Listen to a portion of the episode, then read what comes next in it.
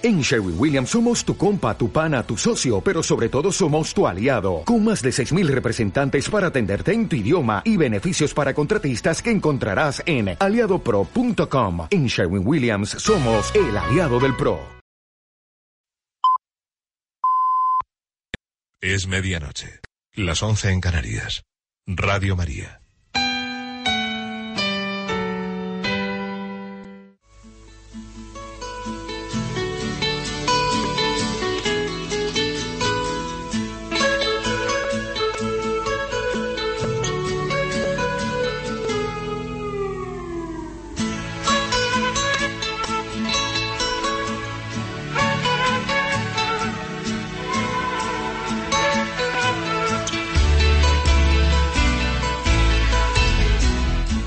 Les invitamos a escuchar a continuación Hay mucha gente buena, un programa que dirige Almudena Delgado.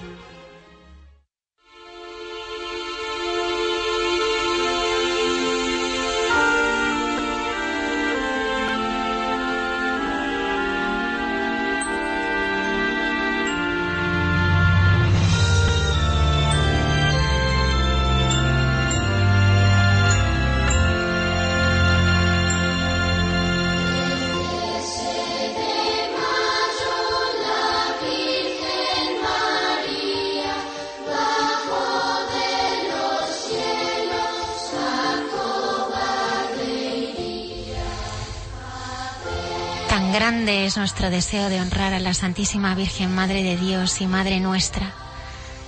Tan grande es nuestra confianza, su benevolencia para con la Iglesia y para nuestra misión apostólica. Tan grande es nuestra necesidad en su intercesión junto a Cristo, su divino Hijo, que venimos, peregrino humilde y confiado, a este santuario bendito donde se celebra el cincuentenario de las apariciones de la Santísima Virgen en Fátima. Y manifiesta dos intenciones, la Iglesia y la paz del mundo. De la humilía del Papa Beato Pablo VI en el cincuentenario.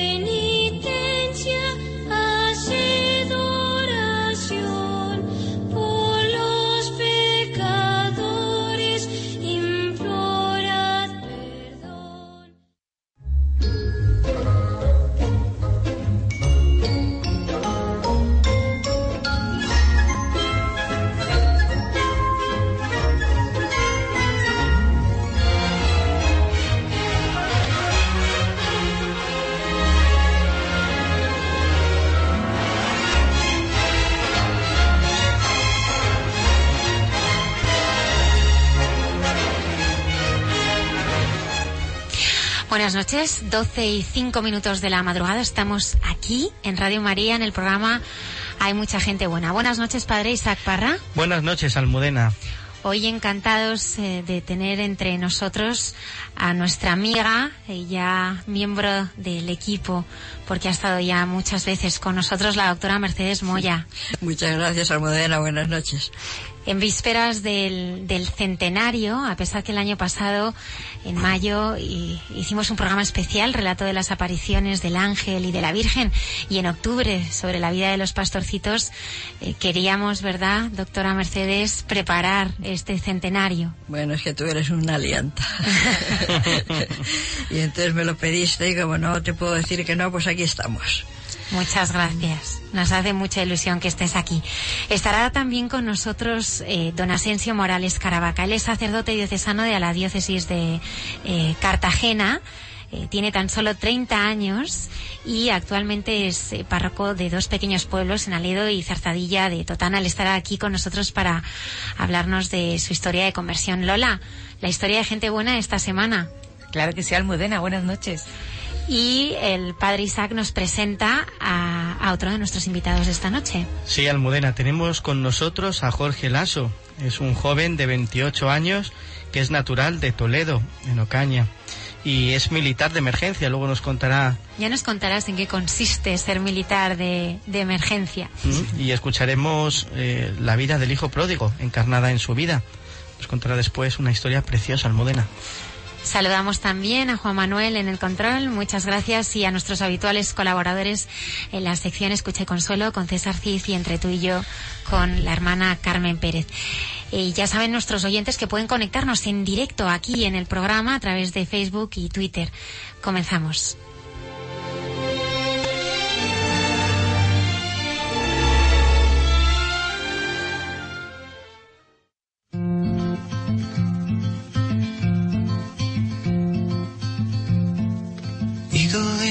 Dark, feathers in the pages, monkeys in my heart, rattling their cages. Found a way to blue, another ghost to follow. Said it's only up to you.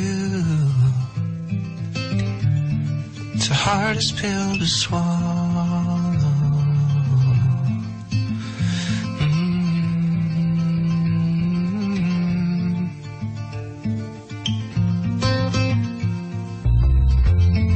You never get to choose. You live on what they send you know they're gonna use things you love against you. One foot in the grave, one foot in the shower. There's never time to save. You're paying by the hour. Just the way it goes.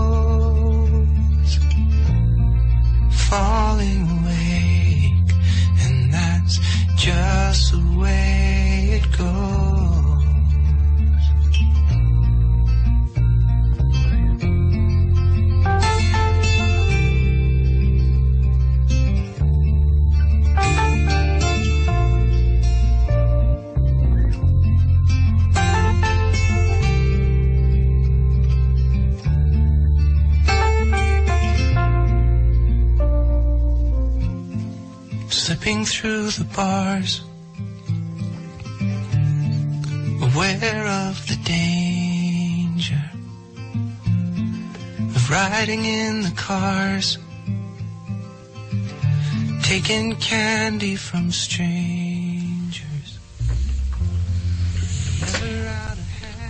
Pues como avanzábamos al principio del programa, esta noche tenemos con nosotros a don Asensio Morales Caravaca, es sacerdote diocesano de la diócesis eh, de Cartagena, nació en Monteagudo, en Murcia.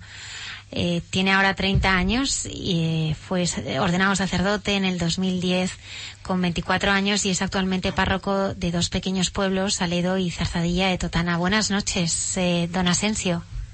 Buenas noches. Buenas noches, don Asensio, soy Mercedes. Le presento, está aquí con nosotros la doctora Mercedes Moya, el padre Isaac Parra, eh, Lola y Jorge Lasso, que también es invitado del programa. Buenas noches a todos y muchas gracias por invitarme esta noche también a colaborar y a estar con ustedes. Bienvenido. Eh, don Asensio, ¿cómo, ¿cómo era su vida cuando era pequeño? ¿La fe era algo que se vivía en casa? Sí, en mi familia eh, siempre se vivía la fe y se vive, ¿no? Mucho. Eh, mis padres eran unos padres sencillos, eh, trabajadores, pero con gran espíritu de, fe, ¿no? De la huerta de Murcia, de ese pueblo de Monteagudo. y ha sabido transmitirlo bien a sus hijos. Somos tres hijos, yo soy el menor de ellos y siempre pude respirar ese, ese ambiente, de tal manera que ya desde pequeñito pues siempre fui un niño un poco con esa inclinación hacia las cosas de Dios, ¿no? Allí en mi pueblo, que es curioso, ¿no? Porque está presidido con, por una imagen inmensa del corazón de Jesús, parecido a, al Cerro de los Ángeles, y esa presencia está mucho entre nosotros, de la Santísima Virgen, y así va a ser mi infancia allí, ¿no? En ese espíritu de, de fe, con una adolescencia ya viva también en, en la vida de la parroquia, con 13 años, pues colaborando en todas las cositas ya eh, de, de- la parroquia a la hora de la confirmación. Y así fue un poquito como el Señor fue sirviéndose de esos medios sencillos y humildes eh, para pues, llamarme a este camino ¿no? de la vocación sacerdotal. Muchas veces pues escuchamos testimonios impactantes, testimonios sin duda de conversiones, de jóvenes que han estado quizá muy alejados de Dios y muy alejados de la iglesia y que el Señor los los rescata, los llama de ahí, ¿no? En este mi caso, a mí siempre me gusta decir que hay como dos modelos de, de apóstoles. Están eh, los que un poquito se marcan bajo la sombra de San Pablo y luego podemos estar también los que nos enmarcamos sobre esa sombra de, San Juan, el apóstol joven, ¿no? Que quizá no es que tanto el Señor nos haya sacado de, de- de un mundo que, que infecta el corazón de la juventud muchas veces, sino que más bien el Señor y, y sobre todo yo creo que la Santísima Virgen pues nos ha ido preservando de, de muchas cosas. No es que seamos santos ni mucho menos, pero sí que es cierto que, que yo tengo que dar gracias a Dios por llamarme tan joven, por haber hecho posible que, pues, que me librara de, de tantas tentaciones o de tantas caídas que a veces pues hay que experimentar en el mundo de, de la juventud, ya sea pues, en las drogas o en el desenfreno o en tantas cosas. Y así pues con esa edad, a los 14 años apenas, pues el párroco fue quien propuso a un grupito de jóvenes que fuéramos una convivencia al seminario de Murcia. Y así fue como, sin quererlo ni buscarlo casi, pues comencé a ir por el seminario y, y aquello empezó a llamarme la atención y a plantearme yo por dentro, bueno señor, y no es posible que estos jóvenes que yo veo aquí, que, que viven con alegría esa llamada a ser sacerdote, no es posible que yo sea uno de ellos, que tú me estés llamando a mí. Y es pues así de sencillo, ¿eh? el niño que empieza a dar esos pasos y se va involucrando en esa unión al Señor cada vez mayor, cada vez mayor. Yo Don- siempre digo, sí, dígame. No, don Asensio, le iba a preguntar si, como nos está hablando del seminario, si la experiencia suya del seminario en cuanto a pues número de seminaristas, profesores, el ambiente de Murcia, vocaciones, es el que el que sigue siendo allí. Mm. Se ha mantenido bastante eh, el número de vocaciones en, en nuestra diócesis de Cartagena. Incluso actualmente quizá haya un aumento, en tanto en los seminaristas menores como, como en los mayores. Eh, si no me equivoco, en torno a los 35 seminaristas hay en el seminario mayor y en el menor tiene que haber más de una veintena también de, de chicos de, de educación secundaria. Y se van manteniendo en ese, en ese ambiente. Es un regalo eso. Sí, ¿cuántas vocaciones? Ujú. La verdad es que sí, la- el Señor está bendiciendo mucho a nuestra diócesis y ojalá lo haga con todas, que puedan surgir vocaciones con esa entrega entre los jóvenes. Don Asensio nos comentaba que si bien, eh, bueno, pues eh, su eh, vida en la fe, o sea, su testimonio de vida en la fe, pues eh, no eh, es fruto de un cambio radical, sino que, bueno, pues poco a poco, pues el Señor fue calando. Aún así, a mí cada vocación me parece un milagro, ¿no? Porque realmente el, milagro de entregar la vida a Cristo es, es en sí un, un milagro, ¿no? Y a mí me gustaría eh, ir, ir eh, profundizando un poquito contigo en todo ese camino, ¿no? Porque yo entiendo la vocación como una historia de amor. O sea, la esencia de la vocación es una historia de, de amor y un sí al Señor, ¿no? Un, un- sí que, que te lleva a dar la vida, a darlo todo, ¿no? En un mundo ahora en lo que yo creo que, que, que es lo contrario, ¿no? Donde nosotros nos ponemos primero y después está el Señor. ¿Cómo es ese camino eh, de intimidad con el Señor durante esos años? Eh, ¿Cuál fue el rostro que, que, fuiste descubriendo del Señor en esos, en esos años? Sin lugar a duda es un, un rostro cercano. Es el rostro de aquel que, que no falla, de aquel que sabemos que nos acompaña en todo momento, en los momentos de alegría y en los momentos duros, que va saliendo a nuestro paso y que pone aquellas mediaciones en nuestro camino para que podamos encontrarnos con Él. Yo creo que Dios, como bien el Papa Francisco nos está diciendo por activa o por pasiva, Dios es misericordia y, no se cansa de buscarnos. Yo lo he visto en tantas veces en las que quizá pues eh, mi corazón se ha resistido a entregarle al Señor pues este pequeño afecto o aquel apego, incluso a veces el desprendimiento de, de la familia o de las costumbres que uno puede tener. Todo eso es cierto que cuesta y, y el corazón humanamente se desgarra. Pero Dios, que es paciente, nos lo pide no para fastidiarnos, sino para darnos algo más grande, una alegría mayor, y es la alegría de la fe.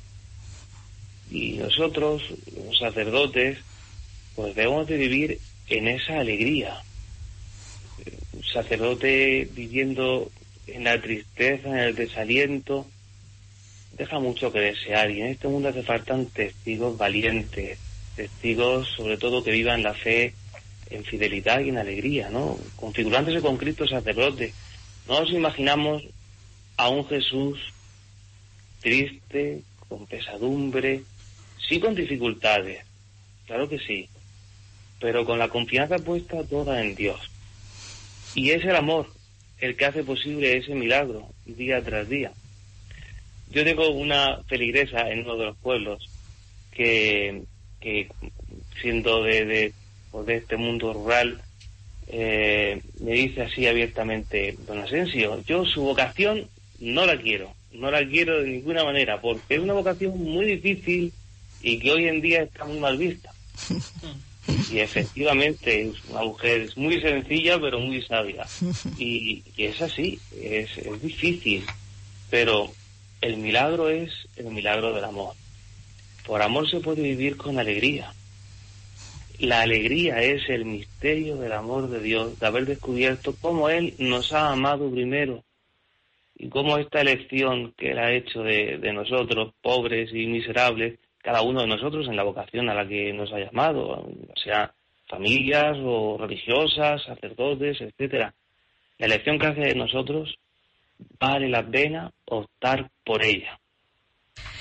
Don Asensio, yo quería preguntarle así que nos hiciera el perfil, yo sé que esto le va a gustar, hacer el perfil de dos personas importantes como son don Damaso y don Miguel Conesa. Creo que porque han tenido mucho que ver con usted, ¿verdad? Efectivamente, sí, yo siempre digo que las casualidades no existen, sino que todo forma parte de, una trama, de esa tela de araña que el Señor va tejiendo en, nuestra vida. Y antes decía que entrar al seminario menor casi sin quererlo ni buscarlo, ¿no? Y, y fue allí donde oí hablar de este sacerdote, don Damaso Eslava, ya bastante anciano, que había trabajado mucho a lo largo de toda su vida con, con jóvenes y especialmente con sacerdotes y seminaristas. Y fui a verlo, fui a verlo. Y en ese sacerdote ya eh, anciano en los últimos años de su vida, pues descubrió efectivamente ese ideal del sacerdocio que la Iglesia sigue pidiendo hoy, el sacerdote unido a Cristo, entregado, casto, pobre, obediente, humilde y, y alegre. Lo descubrí en, en Don Damaso ya en su edad avanzada. Y así fue mi primer director espiritual. Don Damaso Eslava. Invito a los oyentes que deseen conocer más acerca de este sacerdote. eh, hay una página web con información sobre él, dondamaso.com. Y a través de, de él pues fui quizá tomándome en serio la, la vida cristiana, la unión al Señor, fui descubriendo la oración, pero fue una cosa breve mm, en tiempo, porque ya que él era anciano, a los dos años de, de, conocerlo, pues él falleció. Y es curioso, por eso digo que las casualidades no existen, unos meses antes de que él falleciera, se había ordenado sacerdote el entonces seminarista eh, don Miguel Conesa, mm, recién ordenado sacerdote y también hijo predilecto de, de don Damaso y dirigido suyo, con tan buen espíritu que todos nos hemos podido beneficiar de él. Y don Damaso, la última vez que yo hablé con él, me dijo, Asensio, a mí me queda poco tiempo, porque yo soy ya mayor. Ah, diga usted eso, don Damaso, que no será para tanto. Sí, sí, si a mí me pasara algo, tú ve a ver a Miguel. Y fue la última vez que hablé con él, porque después ya murió. Y así fue como fui cogiendo más amistad con don Miguel y, y hemos compartido todos estos años de, de mi seminario, apoyándome siempre, y luego ya pues, los primeros años de mi sacerdocio, hasta que el Señor lo llamó. Sí. ¿Cómo, cómo es tu relación con, con la Virgen? La Virgen es muy especial en, en mi vida, ¿no? Siempre desde, desde pequeñito pues he tenido mucha inclinación a- hacia María, ¿no? Hacia la Santísima Virgen. Y a mí me gusta decir que, que a María se lo debo todo, ¿eh? porque ha sido esa madre que me ha llevado de la mano, que me ha hecho más cercano si cabe a Dios, estando siempre en el pensamiento, como, como la estrella que va guiando la vida. Y cuando hay momentos duros en, en mi sacerdocio, que, que los hay, los hay momentos pues, de incomprensiones, momentos de, de críticas, de, de desaliento, a mí me gusta mirar a ella, mirar a María para descansar en ella, ¿no? Y podemos citar esas palabras tan bonitas de, de la Virgen de Guadalupe a- al indio San Juan Diego. No estoy yo aquí, que soy tu madre, pues si ella está, no hay nada que temer. Dios irá abriendo camino y ahí está su enviada, la que va a la, a la cabeza de todo que es la Santísima Virgen. Pensando en, en alguna escena del Evangelio en la que, en la que te hu- hubiera gustado eh, estar presente, ¿con cuál compartirías, cuál de ellas compartirías con los oyentes? La verdad es que serían muchas, serían muchas. Eh, desde el portal de Belén le tengo un especial cariño no a, la Navidad y a ese momento de- del nacimiento del Señor, hasta el Calvario. Pero si me tuviera que quedar con, digamos, algunas de las palabras de Jesús, eh, me quedaría con ese pasaje tan bonito que yo precisamente elegí para el lema de mi ordenación sacerdotal Mate- el capítulo sexto de San Mateo cuando nos dice eh, mirad los pájaros del cielo. Ni siembran ni cosechan y nuestro Padre Celestial los alimentan y termina ese, ese pasaje diciendo Jesús vosotros buscad primero el reino de Dios y su justicia y lo demás se os dará por añadidura. Es esa confianza eh, que nos invita a confianza en la providencia a dejarlo todo en las manos de Dios, a sentirnos pequeños, pero amados de Dios.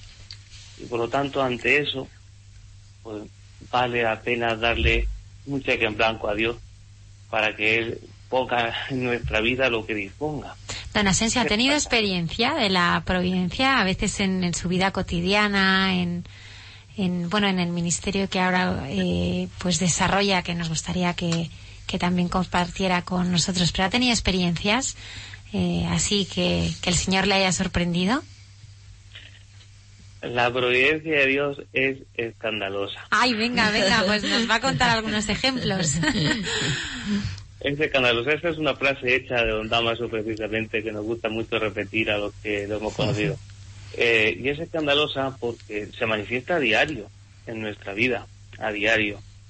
Lo que sucede es que quizá muchas veces en nuestro mundo vamos eh, tan ciegos, incluso los que podemos ser creyentes y cristianos, ¿eh? pero eh, que se nos puede escapar cómo Dios obra y cómo el Señor va actuando en nuestra vida. La verdad es que, ¿cómo es posible que a mí me llamaba mucho la atención los, prim- los primeros meses de, de, sacerdote recién ordenado, ver cómo mm, era capaz, sin ser nada, de poder eh, consuelo en las personas. De cómo personas que yo jamás hubiera imaginado que llegaran y contar, te abrieran el corazón y contaran su vida, pudieras eh, decir una palabra de aliento, una palabra de, parte de Dios.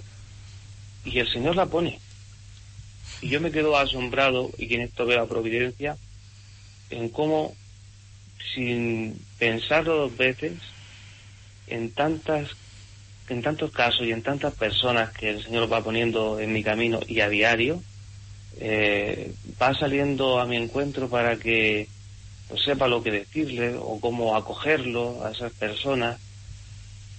Ahí está la providencia, sin lugar a dudas. La iglesia es obra de la providencia, porque no se podría mantener en pie, es imposible humanamente que con todo lo que podemos ver en la iglesia de bueno y también pues, de errores que se pueden cometer, que siga en pie. Y es porque el Espíritu Santo, el Señor está en ella y, y la guía y esa providencia no, no la abandona, no nos abandona. Don Asensio, nos ha hablado de las vocaciones sacerdotales, pero esa tierra de Murcia también da vocaciones religiosas y a la vida contemplativa, ¿verdad? Lo cierto es que sí, eh, hay bastantes chicas que últimamente pues han respondido al Señor en la vocación a la vida religiosa, tanto activa como, como contemplativa. Eh, curiosamente, en Mercedes yo sé que lo pregunta muy bien por su amor al, al Carmelo de forma especial. y hay bastantes murcianas que pues han ingresado en el Carmelo, ya sea en la Encarnación Sí, de sí. Eh, como en otros monasterios también. Sí, sí. En concreto, eh, bueno, yo tengo que nombrar a, a dos chicas, eh, las dos precisamente se llaman Raquel. Una es la hermana Raquel de Jesús, que es novicia en las Carmelitas eh, de Piedreíta, también en la provincia de Ávila, un monasterio de nueva fundación. Y, y la hermana Raquel María, que es postulante, va a tomar hábito dentro de unas pocas semanas en, en el Carmelo de la calle Ponzano, ahí en Madrid. Y también ahí esa manifiesta la providencia, porque eh, son chicas, mm, muchachas bastante cercanas que el Señor ha puesto en mi camino. Y bien, pues yo he visto la obra en ellas, la obra del Señor. ¿Cómo es posible, no? Que una chiquita pues, de, de, de 13, 14 años, como tenía Raquel Romero, que está ahora en Piedraíta, fuera respondiendo a, a Dios con todas las dificultades que se ha podido encontrar en su camino de incomprensiones. Ahí está el Señor actuando. En ella como en cualquiera muchacha de cualquier monasterio. El Señor actúa y es un testimonio viviente. Esos son los testimonios que necesitamos hoy en día. Eh, ¿Qué nos diría del Año Santo de Caravaca, que está en Murcia? Pues estamos ya en pleno en plena celebración de ese año santo.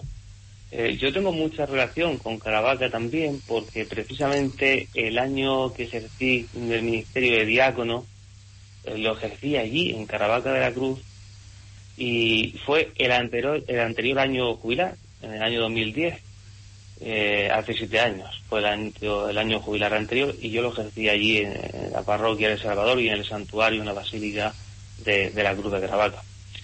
Pues es vivir la experiencia de la cruz, vivir la experiencia de la cruz desde la perspectiva de que por la cruz nos viene la vida y que la cruz es la puerta de la vida, precisamente ese es el lema de, que se ha elegido para este año jubilar. Pero, don Asensio, ¿qué, ¿cómo explicamos eso? Porque es verdad, ¿no? O sea, la cruz es la, es la puerta de la vida, pero ¿cómo se lo explicamos a personas que ahora mismo nos están escuchando y están sufriendo? y, y han perdido su trabajo o a lo mejor no llegan a final de mes o están enfermos o, o se han quedado sin esperanza. ¿Cómo la cruz puede ser la puerta de la vida? Podríamos explicárselo jugando con ese mismo lema del año jubilar. En vez de decir la cruz es la puerta de la vida, podríamos decir la vida es una pura cruz. Así se vive la vida, así se vive la vida cuando Dios no está, cuando lo hemos eliminado y al final caemos en pozos de sufrimiento por tantas personas que viven en la indiferencia o que no saben cómo salir pues de su situación ni cómo afrontarla. La vida puede ser una cruz y muy pesada, pero esa cruz se convierte en esperanza cuando Dios está presente, cuando sabemos que Él está con nosotros, que Él nos acompaña. Yo, mi hermano mayor es, es médico, él actualmente no, no es creyente, yo se lo pido al Señor que le toque el corazón en algún momento. y, y él como, como médico dice que cuando trata a pacientes nota mucho la diferencia cuando uno es creyente y cuando no lo es, Es verdad. porque se vive de forma distinta. Y puede que el resultado sea el final, sí, porque no haya solución para esa enfermedad o para ese problema que puede tener una persona en cuestión, ya no el enfermo, sino cualquier persona. Pero es muy distinto cómo, cómo se vive esas experiencias de sufrimiento. Por eso la cruz es la puerta de la vida, para una vida con esperanza. A veces hace falta ese shock que produce eh, la cruz, que produce el, desgarro por la pérdida de un ser querido, por el sufrimiento, por la enfermedad, por lo que sea. Es necesario ese shock para que uno reaccione, para que uno reaccione. Era la madre de de Calcuta, Santa Teresa de Calcuta, la que decía una frase que a mí me encanta, que es, eh, los sufrimientos son caricias que Dios nos hace para que nos volvamos para Él. Eso es difícil de entender si no es por la fe. ¿eh? Es verdad. Don Asensio, y su experiencia, porque esto seguro que a los oyentes y también a nosotros nos, nos gusta mucho de preguntar a un sacerdote que está en, en fin ejerciendo de párroco en cuanto a su pastoral y los jóvenes, ¿cómo, qué experiencia tiene de, de, de los jóvenes se acercan a la iglesia? La experiencia de, de los jóvenes que yo tengo, la verdad es que es eh, muy distinta, ¿no? Depende, depende mucho de- del ambiente. Claro. Eh, en los distintos pueblos donde he podido estar es bastante distinta. ¿eh? Puede parecer que "Ah, la juventud está alejada de Dios o está alejada de la iglesia. Depende. Depende de cómo haya sido la educación en ese pueblo, en esa ciudad, en ese barrio, eh, de- del ambiente que se vive entre los chicos y entre los jóvenes. En cualquier caso, digamos que eh, la juventud hoy en día yo la denominaría como la gran inocente que está a merced de los vientos que soplan. Sí. Está a merced de eso. Y por lo tanto, nosotros estamos llamados también a soplar con el aliento de Dios, para que ese aliento llegue, llegue a ellos, ¿no? Llevarlos a la experiencia de Dios. Don Asensio. Sí. sí, sí, no, no, perdone, que le he interrumpido. le iba yo a preguntar, porque eso no se puede dejar de preguntar, cuando un sacerdote se reviste para celebrar la Eucaristía, don Asensio, ¿qué, qué, qué- qué siente? ¿Qué siente cuando, cuando sale para celebrar la, la Santa Misa? Mm. Digamos que en cada jornada la Santa Misa, la Eucaristía, es el momento cumbre. Yo lo vivo así, lo vivo como el momento en el que puedo decir, Señor, eh, ahora es cuando más puedo mm, estar íntimo a ti. Es el momento donde mi pobre persona pues se convierte en tu presencia también, ¿no? La presencia de Jesucristo a través de- del sacerdote eh, que, que preside la celebración y donde a través de mí muchas personas van a recibirte, los que se acercan a buscarte en este sacrificio del altar. La verdad es que es algo que se me queda grande. Yo desde un primer momento de que me ordené lo vi así, lo sigo viendo así, que es algo que se me queda grande. Y ahora, don Asensio, que además vamos a comenzar a utilizar, van a comenzar a utilizar un nuevo misal. ¿Cómo cree que, que puede eh, ayudarnos a vivir mejor la misa? El nuevo misal, eh, mm, sobre todo elaborado para intentar ser más fiel a, la traducción de la tercera edición típica latina, yo creo que nos va a hacer ganar sobre todo en variedad, en variedad y profundidad de, de sus oraciones. Se han multiplicado los formularios de las misas, ¿no? Y quizá a, a los fieles lo que más tengamos que explicarle, y porque es lo que más va a sonar, pues es el cambio de las palabras de la consagración de, del cáliz. Eh, pasar a decir que este cáliz de la nueva alianza, la sangre que fue derramada por vosotros y por todos los hombres, hasta ahora decimos, y va a pasar a decirse por muchos. No es que Cristo no muera y no derrame su sangre en la cruz por toda la humanidad, que sí lo hace. Pero sí que es cierto que al hombre le toca acoger esa sangre y, beneficiarse de ella, desde su libertad. Por eso yo creo que vamos a ganar en cuanto a tomar conciencia quizá en, e- quizá en ese momento de, de- de decirle, Señor, yo, ese cáliz que se derrama, que se vierte de tu costado, yo quiero beber de él. Y quiero beber con una vida coherente en la que responda a la llamada que me estás haciendo a la santidad. Y, en fin, debe de animarnos a, vivir en ese sentido. Don Asensio, a veces cuando hablamos de la santidad, pues pensamos, es que eso no es para mí.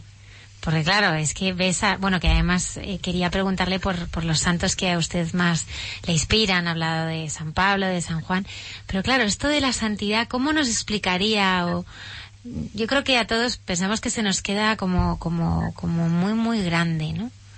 ¿Cómo, cómo lo ves tú? La verdad es que grande se nos queda. Pero en esto yo creo que Santa Teresita del Niño Jesús, doctora de Iglesia, nos ha enseñado mucho. Porque es vivirlo como un niño. Es vivirlo con ese caminito de infancia espiritual desde nuestra pobreza. Es verdad que somos pequeños, que somos débiles, pero solamente si somos pequeños es como podremos de verdad subir en esa escala de la santidad, porque sea el Señor quien nos lleve en sus brazos como un padre lleva a su hijo en sus brazos, ¿no? Decía Santa Teresita citando los salmos. Pues así estamos llamados nosotros a vivir la santidad. Santidad quiere decir confiar. Santidad quiere decir responder desde nuestra indigencia. Responder a esa llamada que es para todos, que es para todos nosotros. Por eso no debemos de tener miedo a, esa palabra. Es nuestra primera vocación, la vocación a la santidad. Y, y no temer el que se pueda a veces mm, sufrir la incomprensión, eh, a veces desde fuera de la iglesia, pero también incluso desde dentro, por querer ser por querer vivir la santidad. Hoy precisamente, eh, bueno, eh, ayer viernes, ¿no? Ya, los que leyeran la lectura de San Agustín, del oficio de lectura de, de este día, eh, ahí nos decía San Agustín que es necesario que el recipiente esté vacío y limpio para poder volverlo a llenar. Si está ocupado por otra cosa, no se puede llenar. Bien, para llenarnos de Dios, para que Él vaya haciendo la obra de la santidad, porque es Él quien tiene que hacerla, pues hemos de procurar vaciarnos de tantas cosas de este mundo que a veces llenan el corazón del hombre y no dejan sitio a Dios. Pues esa es la llamada de la santidad. Santidad significa responder desde nuestra indigencia. Don Asensio, hoy se estrena eh, en Barcelona un documental que estamos eh, siguiendo muy de cerca, eh, que se llama Guardianes de la Fe, sobre la persecución de los cristianos y que además estarán muy pronto ¿eh? el equipo de rodaje con nosotros en el programa. Yo quería preguntarte, ¿qué está suponiendo para ti el testimonio de los mártires de Oriente Medio? el testimonio de estos, de estos hermanos, la verdad que es por una parte, humanamente nos puede desgarrar el ver esa realidad, esa crueldad, pero por otra parte, yo creo que nos comporta, porque es saber que lo que hemos leído desde niños de los mártires, ya sea de Roma o de nuestros propios mártires, ¿no? Que hemos escuchado las historias en nuestros pueblos de, de tantos hermanos que pudieron morir en el siglo XX, ¿no? Pero lo podemos ver como algo lejano, o incluso un poco bajo leyendas, quizás en algunas ocasiones, ¿no? Aunque fueran verdad. Pero lo estamos viendo en el presente. Entonces, si estos hermanos están recibiendo la fortaleza de Dios para vivir así, para dar la vida hasta el último momento, ¿nosotros qué? ¿Nos avergonzamos tan pronto de ser cristianos? Deberíamos de cuestionarnos eso. Porque sería un poquito, un poquito de un joven porque reza o porque va a la iglesia o porque quiere llevar su vida cristiana en serio. Nos vamos a echar atrás a la primera de cambio para que se hable bien de nosotros o para que no nos molesten. Pues deberíamos de alegrarnos, de decir, tengo una ocasión, Señor, de sacrificarme o de ofrecerte pues este ridículo o esta incomprensión ante los ojos del mundo, pero voy a hacer por ti, por amor, porque es tanto lo que tú me quieres que, que esto no es nada al lado de, de lo que estos hermanos están dando. Me gustaría también hablar de, su experiencia del Señor en, en la oración, ¿no? Eh, porque realmente ya lo decía San Juan Pablo II, ¿no? No hay acción sin contemplación. ¿Cómo, cómo es eh, esa relación tuya del Señor en, en, esa intimidad, yo creo, en ese espacio que, que es eh, la fuente ¿no? de, de, nuestra vida, ¿no? Porque sin Él no podemos hacer nada y sin conocerle, sin tratarle, sin escucharle, eh, pues vamos como ovejas sin pastor. Podemos decir que yo lo veo así para mí personalmente, que eh, la misma importancia tiene el, el aire para la respiración, para poder vivir, como la oración para una vida sacerdotal o simplemente para una vida de un cristiano de hoy. Sin oración no se puede respirar. Sin oración nos quedamos caídos, plácidos. Cuando la oración no va bien, cuando nuestra intimidad y nuestra cercanía con el Señor empieza a, flaquear, lo que sucede es que nos acomodamos en la fe. Empezamos a, a, a echar el freno, ¿no? Bueno, no es necesario tanto. ¿Por qué voy a darle al Señor esta? ¿O, que me, o por qué voy a renunciar a aquello otro? Todo nos cuesta más trabajo. Porque claro, no estamos alimentando esa presencia de Dios en nuestra vida. La presencia de Dios se alimenta por la oración. Podemos hacer muchas cosas, incluso cosas buenas. Podemos eh, ejercer la caridad, podemos dar catequesis, podemos hablar mucho, pero si nos falta oración nos falta el alma. Nos falta el alma. Y al final lo que hagamos lo haremos desde nosotros, desde nuestras propias fuerzas, que son limitadas y pocas. Necesitamos de, de la oración. Y también para conocernos más a nosotros mismos. Porque cuando uno va in, intimidando con el Señor es como si se fuera poniendo delante de, de un espejo. Es verdad, descubres tu propia verdad.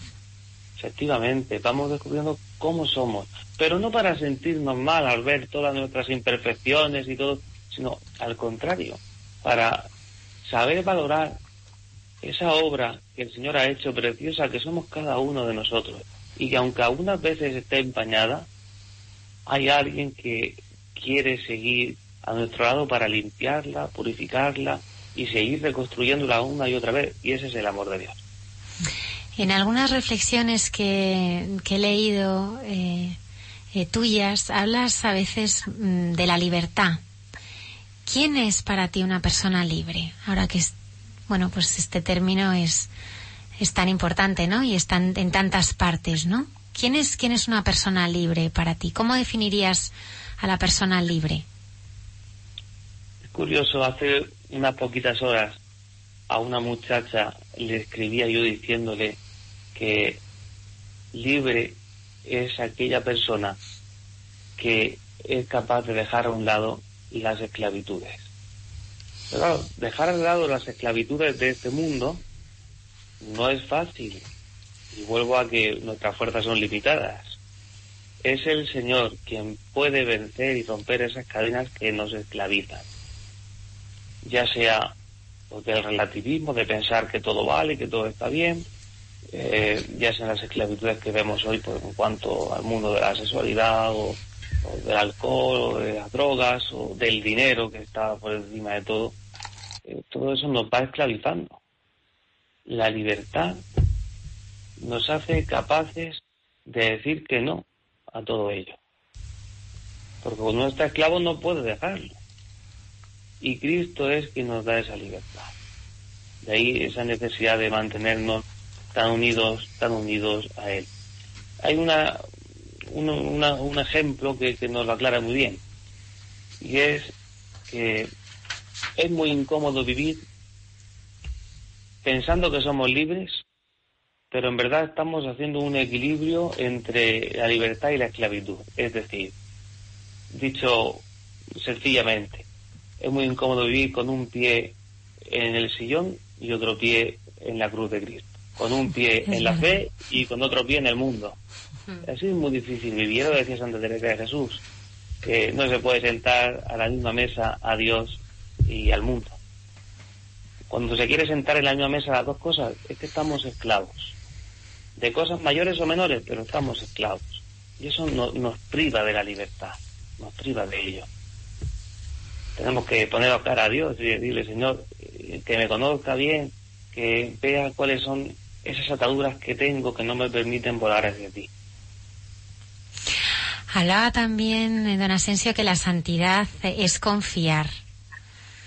Eh, ¿cómo, ¿Cómo podemos confiar? Porque claro, estamos tan aferrados a- al mundo y a las cosas y, y a veces mm, pues dar ese salto al vacío, el salto al vacío de, de la fe, de abandonarnos, de pensar que no necesitamos tantas cosas, sino sino que, que el Señor en su divina providencia pues va siempre por delante, allanándonos el camino.